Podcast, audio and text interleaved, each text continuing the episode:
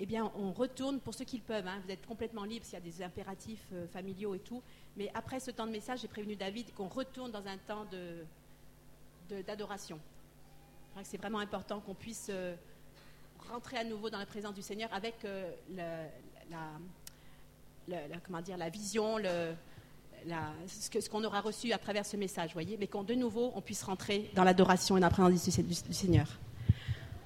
Alors, on va commencer vraiment en, douceur avec une petite question à choix multiples. ABCD. Une seule, parce que c'est dimanche et puis voilà. petite question. Qui êtes-vous? Qui sommes-nous? Alors, petit A, ce que nous pensons que nous sommes. Petit B, ce que les autres disent que nous sommes. Petit C, ce que notre miroir à la salle de bain nous dit qu'on est. Et petit D, ce que la parole de Dieu nous dit qu'on est. Réponse? Alors théoriquement, vous êtes très bon. Vous avez vos points. Maintenant, comme on est dans une pensée hébraïque et pas une pensée grecque, la théorie ne suffit pas. Il faut la pratique. Et la pratique, je ne peux pas vous noter parce que voilà, donc je propose une minute de silence et on, Seigneur, où j'en suis dans ma pratique de qui je pense, enfin qui je suis. Est-ce que c'est mes pensées? Dans la pratique hein, Soyez honnête, soyez vrai. Dans la pratique, c'est quoi? Alors pour les visuels, voilà, j'ai apporté un miroir pour, euh, pour montrer que voilà, c'est une des options. Ah pardon, c'est l'autre côté. C'est une des options. Voilà. Donc petit A, petit B, petit C, petit D. Théorie, vous êtes veillé 20 sur 20, c'est tout bon. Maintenant, pratique, une minute de silence. Seigneur, montre-nous. Pas nous, hein, pas d'introspection, mais Seigneur, où en sommes-nous? Voilà, une minute de silence. Alors, pour imaginer la chose, je vais vous raconter une histoire. Alors, c'est une histoire spécialement pour les dames, mais après, il y aura une histoire pour les messieurs. Mais les messieurs, ils peuvent quand même écouter. Alors, c'est une histoire d'amour. Alors, nous, c'est une histoire d'amour tirée d'un livre, c'est un roman écrit par une américaine au début du XXe siècle. Vous savez, quand les dames avaient des belles robes et les messieurs, ils avaient des très belles moustaches. Et c'était dans la grande, ça se passe dans la grande société anglaise, avec des histoires de châteaux, avec des gentlemen, des milady, des duchesses, enfin, tout ça, tout ce qui fait rêver les dames françaises. Voilà. Donc, une histoire d'amour. Et l'héroïne, alors là, ça devient intéressant, l'héroïne, elle n'est pas belle. Alors ça, ça devient, déjà, ça devient intéressant. C'est pas comme d'habitude. Elle n'est pas belle, elle le sait en plus qu'elle n'est pas belle. Et puis, bon, elle appartient quand même à la bonne société, voilà. Donc, elle, est célibataire, elle a un âge qui commence à être avancé, voilà. Et puis, un jour, un jour, rencontre quelqu'un, tombe vraiment, vraiment, vraiment amoureux d'elle. Et puis, ce quelqu'un, c'est pas n'importe qui, c'est un peintre renommé, euh, un très bon peintre, euh, un grand talent. Et il tombe amoureux d'elle parce qu'il a vu dans son âme quelque chose que les autres n'ont pas vu. Quelque chose. Et puis, pour lui, c'est la révélation, c'est la femme de sa vie. Ah bon Et puis elle, elle est submergée par cette vague d'amour, elle est, elle est très touchée, et bien sûr, son cœur, il répond. Son cœur. Mais bah, il y a le reste. hein. Alors bien sûr, il la demande en mariage, et sur le coup, elle a, tout en elle dit oui. Mais il y a les pensées. Elle dit, je me donne une nuit de réflexion. Et dans la nuit de réflexion, vous savez ce qui se passe? Elle tourne les yeux vers. Il est là où mon miroir? Elle tourne les yeux vers elle, elle se regarde là, elle pense à ce que les autres pensent d'elle, comment ils la voient. Elle pense au peintre elle dit Ouh là, lui, c'est un amoureux de la beauté, c'est un amoureux d'esthétique. Moi, je me vois là, ça ne peut pas marcher. Ça ne peut pas marcher, ça ne peut pas marcher. Elle se regarde elle avec son regard à elle, plus les regards des autres, voyez, plus ce que lui dit son miroir, elle se regarde elle. Et le ABC, hein, vous savez. Et le lendemain, elle dit au, peintre, alors en plus elle lui donne une mauvaise raison, mais elle refuse. Et le cœur du peintre est brisé, bien sûr. Et puis le sien aussi, parce qu'elle voit bien que sa tête lui dit qu'elle a bien fait, son cœur lui dit qu'elle est passée complètement à côté de du bonheur de sa vie. Et puis ils sont tous les deux très malheureux, ils se séparent. Alors je ne vous dis pas la suite, mais à un moment donné, il y a quand même un événement qui se passe. Elle, par hasard, elle tombe sur un, tableau que le peintre a fait d'elle. Elle ne connaissait pas ce tableau. Et elle se voit, mais voyez, à travers le regard du peintre. Et là, elle est subjuguée parce que elle, se rend compte que le peintre la voit pas du tout comme le miroir lui dit qu'elle est, mais elle est comme en, auréolée, illuminée de l'intérieur par l'amour du peintre. voyez Elle est complètement transfigurée par l'amour du peintre.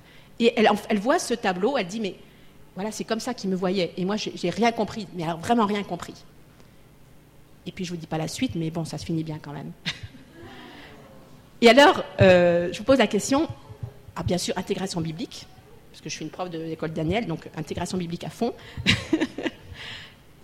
Dans la Bible, il y a un tableau de nous. Il est caché, mais il est là. Il est où le tableau de nous, fait par le grand peintre de l'univers? Il est où Il est où Il est où? Il est bien caché, il est au cœur de la Bible. Dans le creux de la Bible, vous avez ce tableau de nous. Il est où? Voilà, bien sûr, David y connaît. Cantique des cantiques. Et c'est, comment Dieu nous voit.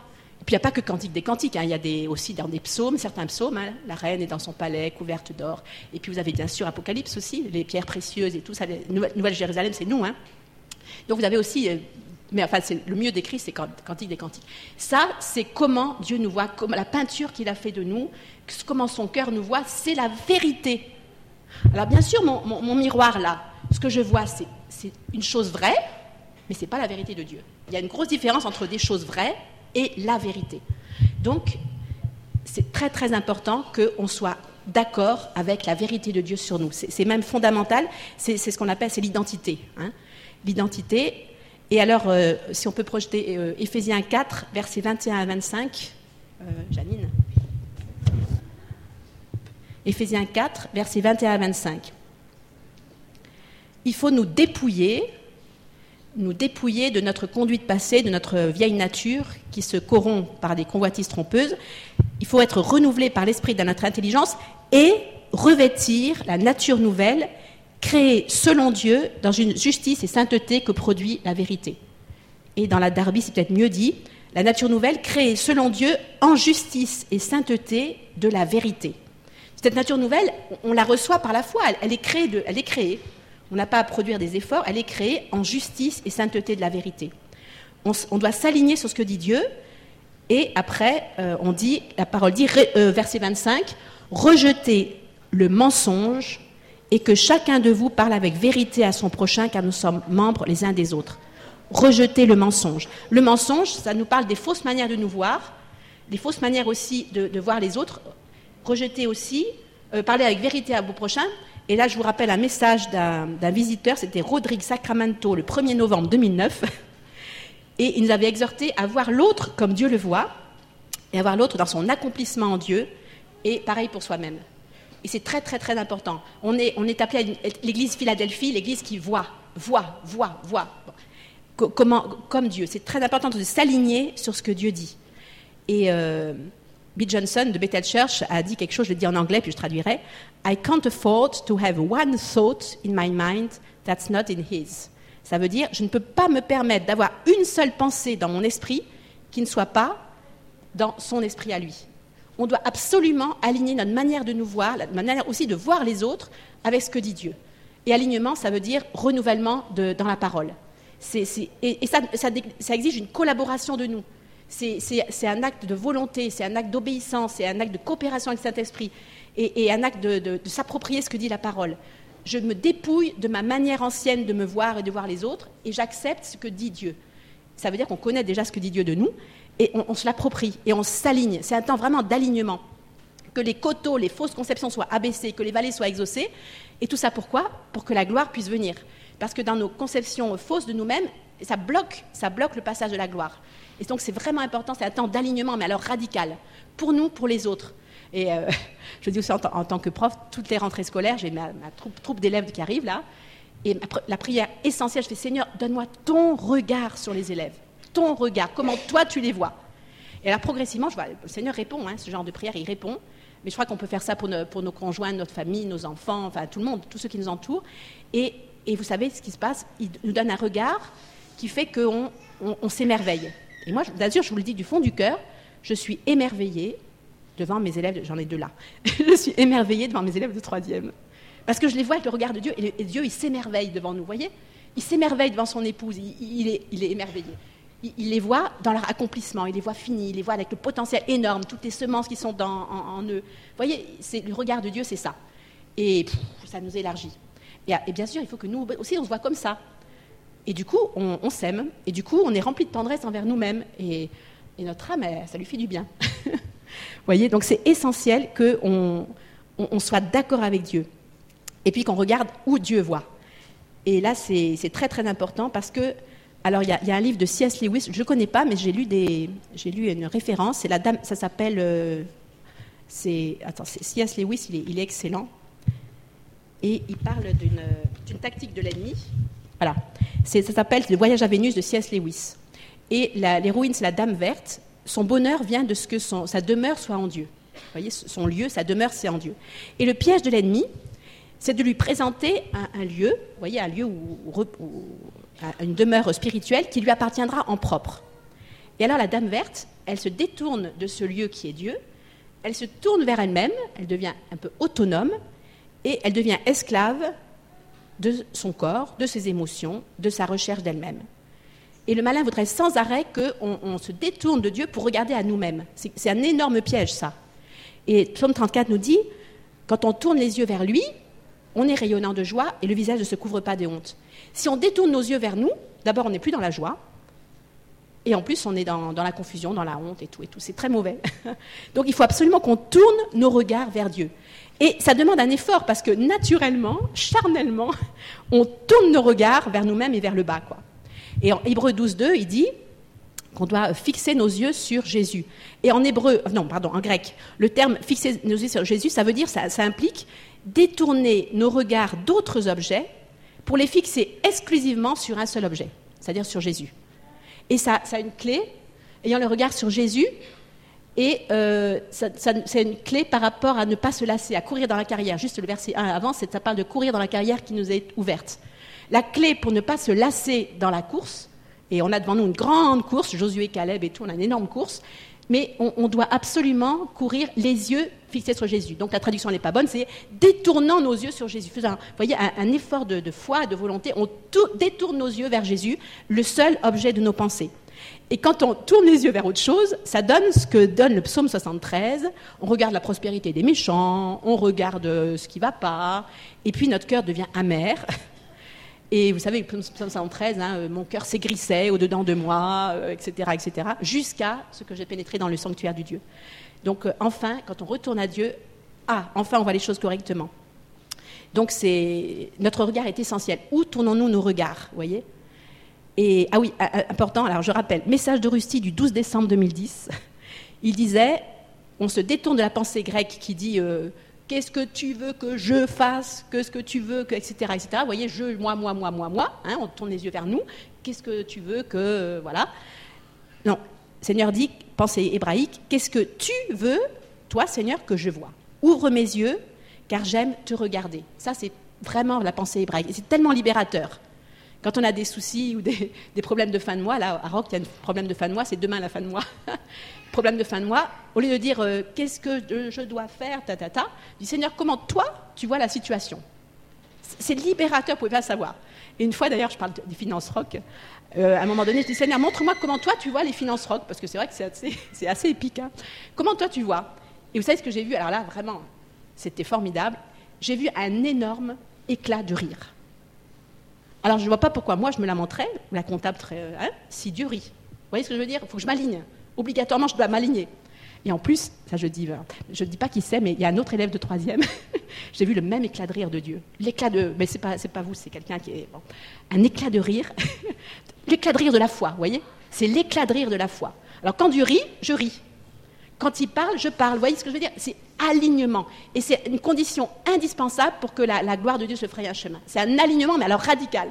Alors, ça veut dire qu'on permet à Dieu, on permet à Dieu de mettre en relief tous les coteaux et les mauvaises conceptions dans nos pensées. Et la, bataille dans les pensées, ceux qui connaissent Frangipane, hein, bataille dans les pensées, c'est là que ça se passe. C'est les fausses conceptions. Et là, il y a du boulot. Hein. Et voilà. Donc, euh, bah, il faut qu'on s'aligne. Il n'y a pas. Il n'y a pas.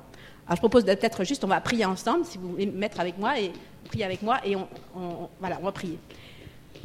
Seigneur, on te donne la permission et même on te demande, Seigneur, de, de nous montrer dans, nos pensées, dans nos conceptions, dans nos manières de voir les autres et nous-mêmes et l'avenir et tout, Montre-nous tout ce qui n'est pas aligné avec ta pensée. Comme a dit euh, Bill Johnson, on ne peut pas se permettre une seule pensée qui ne soit pas alignée avec la tienne.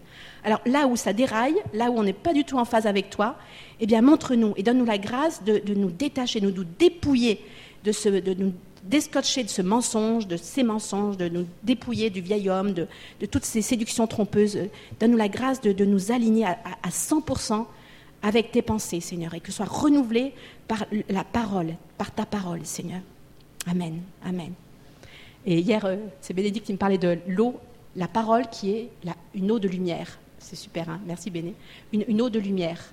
La parole, la de Dieu, elle est, elle est eau qui nous lave de toutes ces mauvaises choses, et en plus elle est lumière, elle nous éclaire. Par ta lumière, nous voyons la lumière. Mais il faut absolument tourner les yeux euh, vers, Dieu et nous aligner avec sa parole. Et alors, la suite du programme, euh, eh bien, c'est... Alors non, je, vais parler d'une autre, une autre histoire d'amour. Mais celle-là, elle est dans la Bible. Mais elle est très peu connue. Elle est dans la Bible, mais très peu connue. Tout le monde connaît Isaac, Rebecca, Jacob, Rachel, vous voyez, Ruth et Boz. Hein, tout le monde connaît. Il y en a une toute petite, cachée dans la Bible, toute petite, mais elle est répétée, curieusement, elle est répétée deux fois. Ça, ça interpelle quand même, deux fois. Et ce n'est pas l'histoire des rois et des chroniques qui se répètent. Non, non, non, c'est dans Juge et c'est dans Josué. Deux fois. Alors, il y avait un vaillant héros un vaillant héros qui aimait la fille d'un autre vaillant héros. Et ça nous parle énormément, nous, euh, Église Josué, parce qu'on parce est très concernés, parce que le père de, la jeune fille en question, il s'appelle Caleb. vous voyez où je veux venir? Alors on va la regarder en détail, cette histoire, parce qu'elle elle est vraiment, je crois que c'était vraiment un, un réma de Dieu pour maintenant. Donc Josué 15, euh, versets 16 à 19. Alors si vous voulez prendre Josué, on va le regarder en détail celui-là.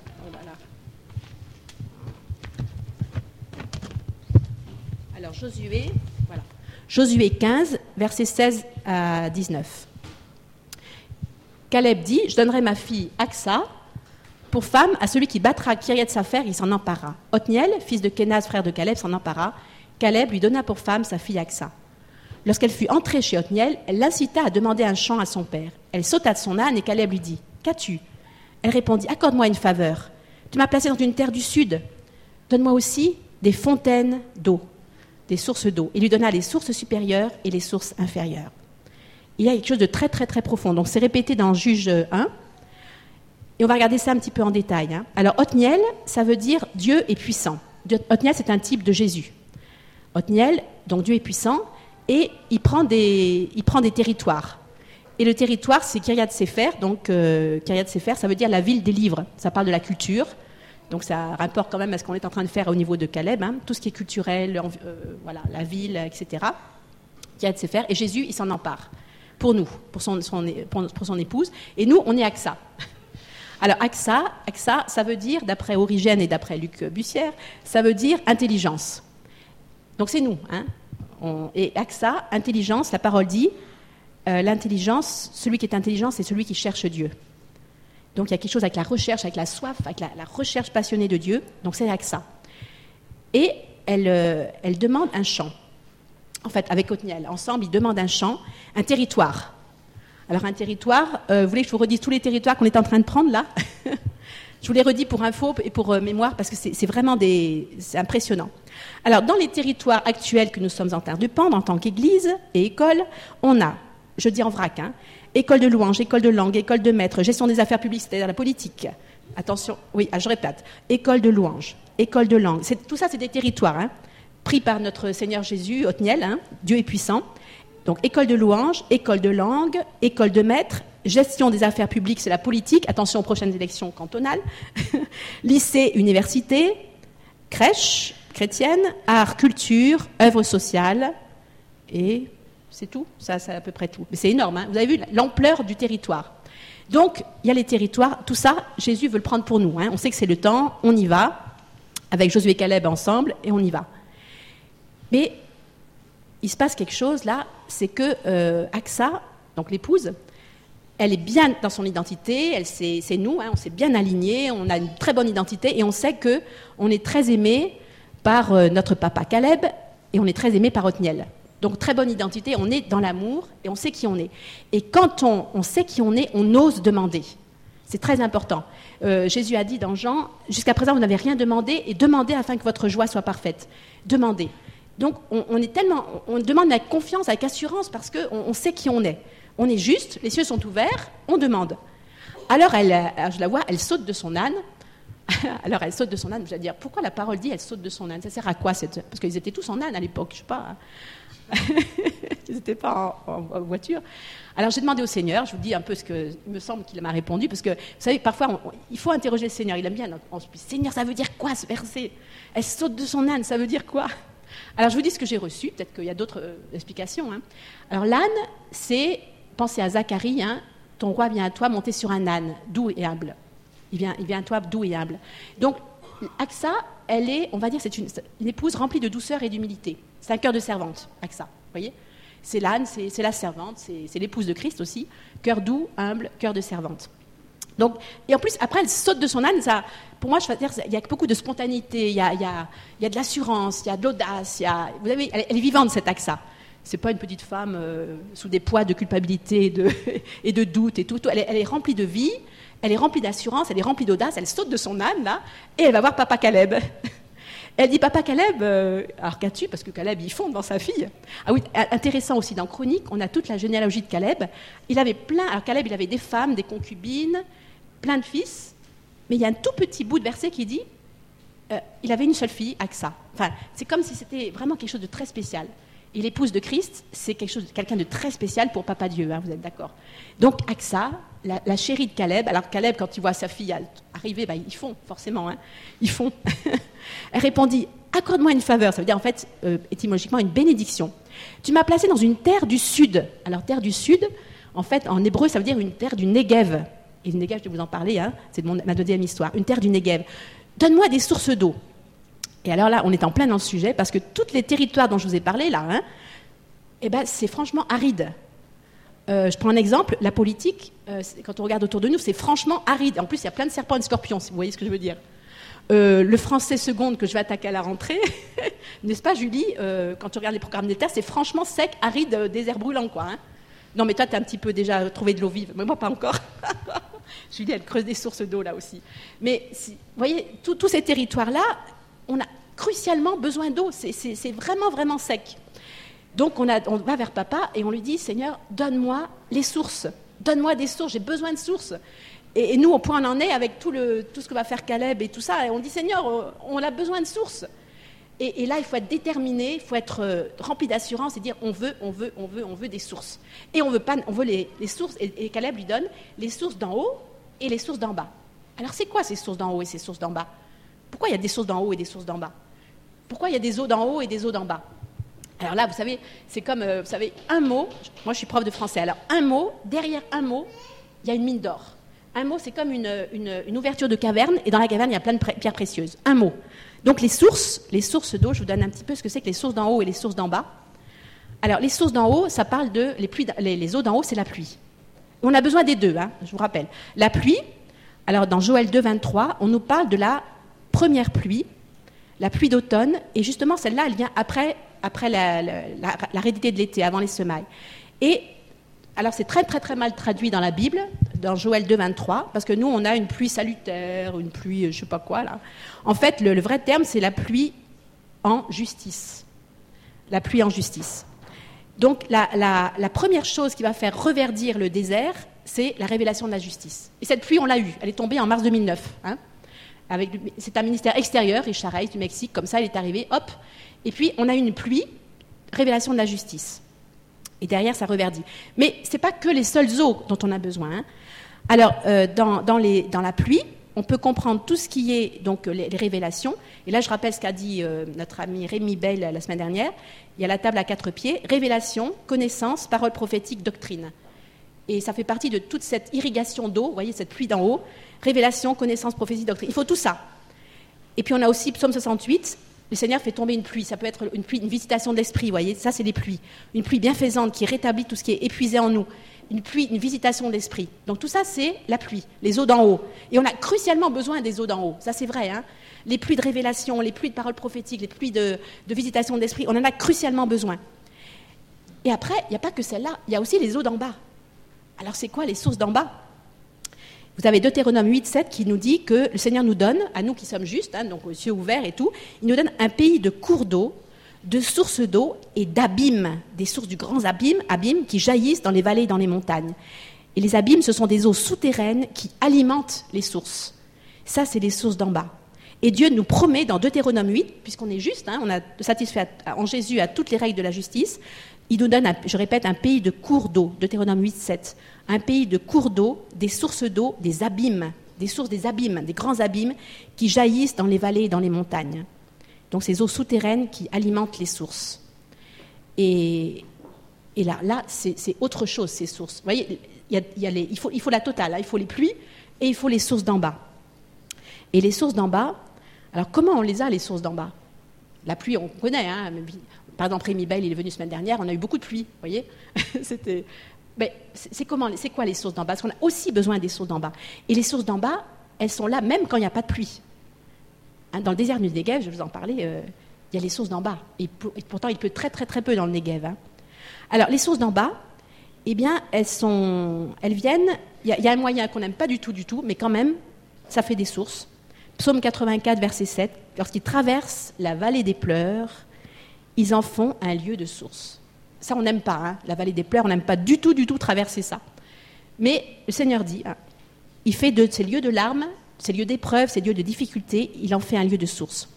Et après, une fois qu'on a vu que les sources étaient en nous, on se dit, bah, Seigneur, ça valait le coup. Les vallées des larmes, et plusieurs parmi nous sont en train d'en passer, et d'autres vont en passer. Voilà. Et la pluie d'automne la couvre aussi de bénédictions. C'est comme si les sources d'en bas appellent les sources d'en haut. Il y a une, connexion entre les sources. Donc les épreuves, les choses dures dans notre vie, forcément, ça, fait en nous un lieu de source. Après, il y a eu aussi euh, Nombre 21, 16, 18. Là, il y a aussi une source d'eau qui, jaillit. Et alors là, par contre, c'est différent. Vous voyez, les, sources de, Psaume 84, c'est presque individuel. Chacun de nous, on traverse des vallées de larmes. Il y a un lieu de source, c'est un petit peu individuel. Alors que Nombre 21, c'est différent. Vous voyez, il faut être rassemblé. Rassemble le peuple. Ça part de l'onction, d'un moment collectif. C'est tout quand on est tous ensemble. Rassemble le peuple, je, leur donnerai de l'eau. Et Israël chante ce cantique. Donc ça, ça part de la louange et de l'adoration. Monte puis chantez en son honneur. Ça veut dire monte haut des puits. Et les puits, ce n'est pas de l'eau croupissante. Hein. On a peut-être une mauvaise image des puits. Le puits, il, y a de l'eau jaillissante qui est, euh, reliée à ces, abîmes, à ces eaux souterraines. Donc monte puis, monte haut du puits. Vous voyez, ça va avec la louange. Et après, puis que des princes ont creusé, que les grands du peuple ont creusé avec leur sceptre, avec leur bâton. Ça, ça nous parle de la révélation de la justice, des gens qui savent qui ils sont. Ils sont des princes, ils sont du notable, ils ont des sceptres, le bâton d'autorité, et ils creusent. Et avec cette identité euh, complètement restaurée, il y a la notion d'être tous ensemble et la notion de l'adoration et des chants de louange, voyez. Et quand il y a tout ça, eh bien, il y a de l'eau qui jaillit dans les profondeurs du désert c'est aussi un, élément important. Donc ça, ça nous parle des grandes eaux. Et puis ces, eaux, ces eaux, elles sont en nous. Et la promesse de Jean, c'est celui qui met sa confiance en moi, des fleuves d'eau vive couleront de son sein. Jean 7, 38. C'est une promesse de Dieu. Et alors le mot saint est aussi, pour moi c'est mal traduit, Jean 7, 38. Parce que, alors je vais vous dire ce que j'ai découvert, hein, là c'était assez impressionnant. Le, sein, c'est-à-dire euh, voilà, celui qui prend des, des fleuves d'eau vive couleront de son sein. En fait, c'est pas ce sein, ça veut dire c'est teskoias en grec, et ça veut dire le ventre. Mais ça vient d'un mot koilos qui veut dire ce qui a été creusé, ce qui a été travaillé en creux, qui est creusé et vidé. C'est curieux, hein Il y a quelque chose de. Ça n'a rien à voir avec le, sein comme on le voit, c'est le ventre dans cette notion de creux. Et le même terme est utilisé dans Luc 1 quand euh, Élisabeth sent son enfant tressaillir dans son sein. Donc en fait, ce sein, c'est l'utérus. C'est la matrice, voyez C'est quelque chose qui est creusé en nous et, qui fait jaillir. voilà, des fleuves d'eau vive couleront de son sein. D'ailleurs, ça n'a rien à voir avec le sein sur lequel Jean repose. Euh, vous savez, dans, le dernier repas, on parle aussi de Jésus, euh, Jean reposait sur le sein de Jésus. C'est un autre mot grec et qui a plutôt trait à voir avec le Shaddai, le, sein de mère ou de nourrice. Vous voyez, c'est deux choses différentes. En français, on a le même mot, mais ce n'est pas du, tout, du tout, du tout pareil. Hein. Donc là, c'est couleront de son, utérus, de sa matrice. Et curieusement, les eaux souterraines il paraît que c'est les eaux, du grand abîme dont parle euh, Genèse, c'est aussi une relation avec euh, sa relation avec les sources de l'utérus au niveau hébreu. Donc c'est quelque chose qui jaillit du fond de nous, de la matrice, et, ça c'est vraiment vraiment à voir avec la, gloire. Alors je vais vous lire ma, petite histoire qui se passe dans le dans le Negev. Alors c'est en, vrai, hein, c'est une histoire tout à fait vraie dans le Negev, et je crois que le Negev, vous voyez, Caleb il donnait des terres du sud, du Negev, à sa fille Aksa. Et je crois que ce qui, est vécu dans le naturel actuellement dans le Negev, c'est ce qui est pas, vécu spirituellement actuellement par l'Église. Vous voyez le rapprochement? C'est exactement, euh, c'est vraiment, Israël vit dans le naturel ce que l'Église vit dans le spirituel. Donc ces terres du Negev, elles sont pour nous, quoi. Et donc c'est une histoire d'un frère juif. Et il était employé à la compagnie des eaux. Il habite dans, le Negev, hein, du côté de, enfin vraiment le sud du Negev. Et euh, il travaille dans le Negev pour la compagnie des eaux Mekorot. Et bien sûr, leur travail, c'est de trouver de l'eau dans le Negev. C'est vital pour les cultures. Hein. Donc, il, il, est employé par la, compagnie. Et puis, les gens savent qu'il est, c'est un juif messianique, qu'il est à l'écoute de Dieu et que Dieu lui dit où il y a de l'eau. Et les gens de, la compagnie reconnaissent ce, don qu'il a. Alors, euh, ils vont chercher de l'eau. Nous nous rendîmes d'un endroit à un autre, en sept ou huit points différents, mais le Seigneur reste muet.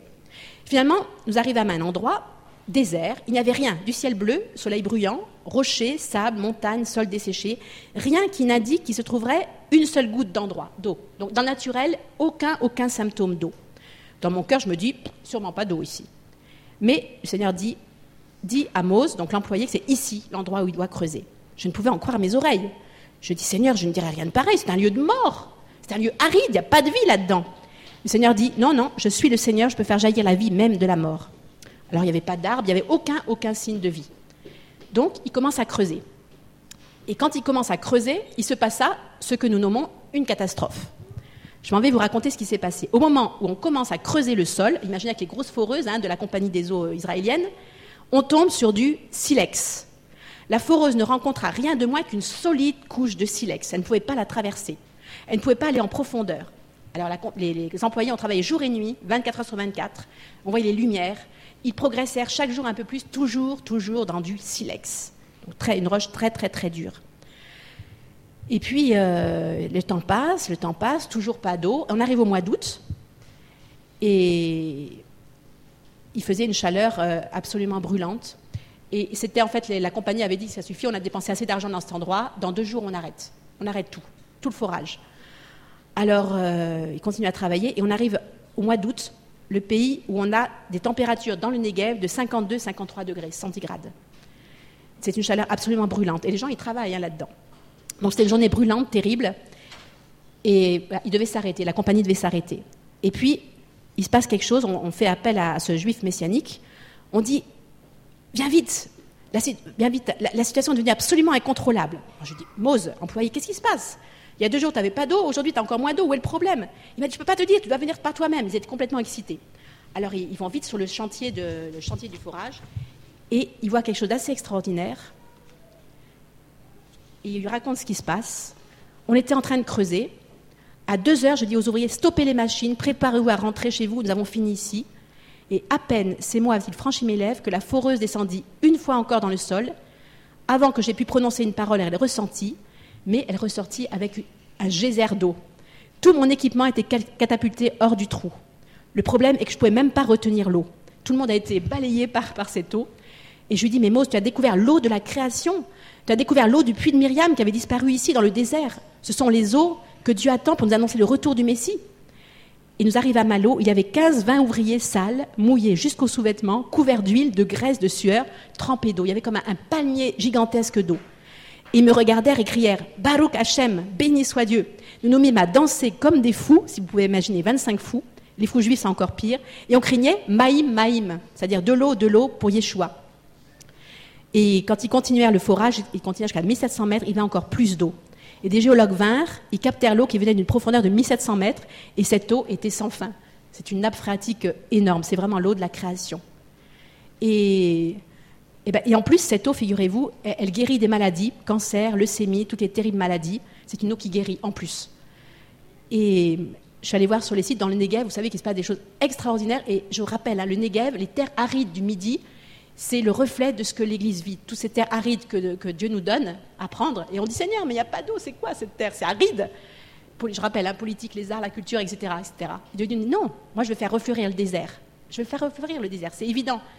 Et, dans le Negev, il se passe des choses incroyables. Vous savez qu'ils font énormément de culture, culture bio, ils exportent.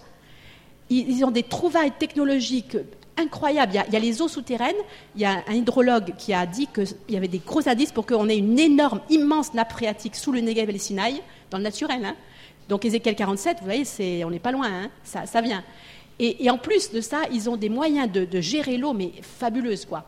Ils ont, alors juste pour la petite histoire, ils ont, alors les plantes, on sait qu'elles dégagent des ondes quand elles ont soif. Alors ils équipent les plantes avec des puces électroniques les puces électroniques détectent quand les plantes émettent les ondes, donc elles ont soif, ça va à l'ordinateur qui déclenche le goutte à goutte. Vous voyez C'est phénoménal. C'est israélite. Et Ben Gourion avait dit, c'est un grand visionnaire, on peut s'en inspirer, hein, peut-être pas juste messianique, mais il était visionnaire à 100, il a dit l'avenir d'Israël, c'est le Negev.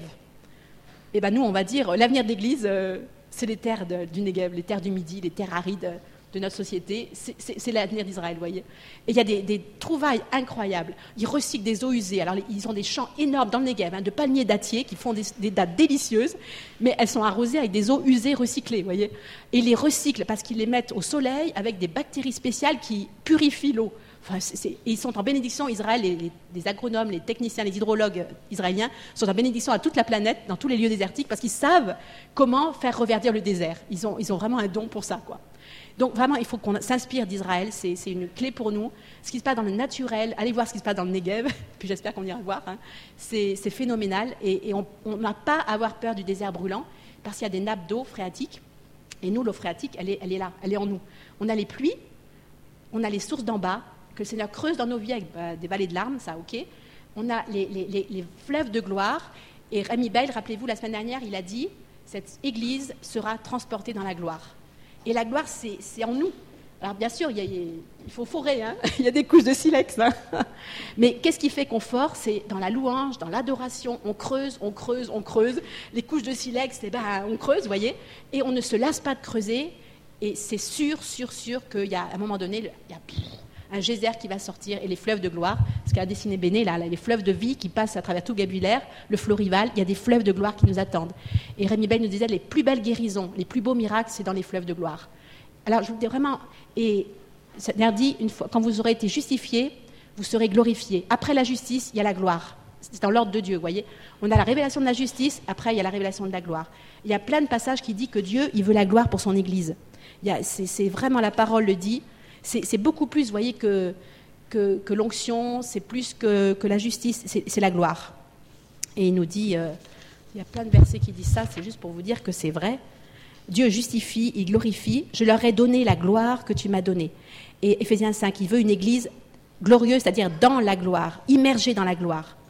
Et euh, la gloire, ça a, fait, ça a à faire avec un positionnement de chacun, donc nos pensées alignées avec celles de Dieu, un positionnement de chacun les uns avec les autres, et ça donne les nuées de gloire dans le, temple de, notre Salomon, et ça a à voir avec le fleuve de gloire dans Ézéchiel 47, et, tout ça, c'est pour nous.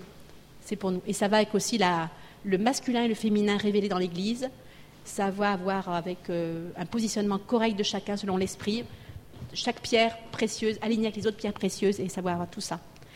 Donc voilà, je crois vraiment qu'on élargisse nos cœurs, qu'on soit Seigneur, ces terres arides, tu nous les donnes, mais il va nous donner aussi les sources d'en haut et les sources d'en bas. Je propose qu'on prie, puis après on reprend un temps d'adoration. Peut-être le Saint Saint Saint que tu as pris. Euh, Seigneur, on... merci Seigneur pour ça. On, veut vraiment être comme ça, sauter de notre âne, et, mais en même temps garder ce cœur d'humilité, de, service, de douceur, et dire Seigneur, on, papa, on te demande on sait que tu nous donnes, Othniel, Jésus nous a donné, en, lui nous avons toutes ces terres, tous ces territoires que nous avons euh, cités.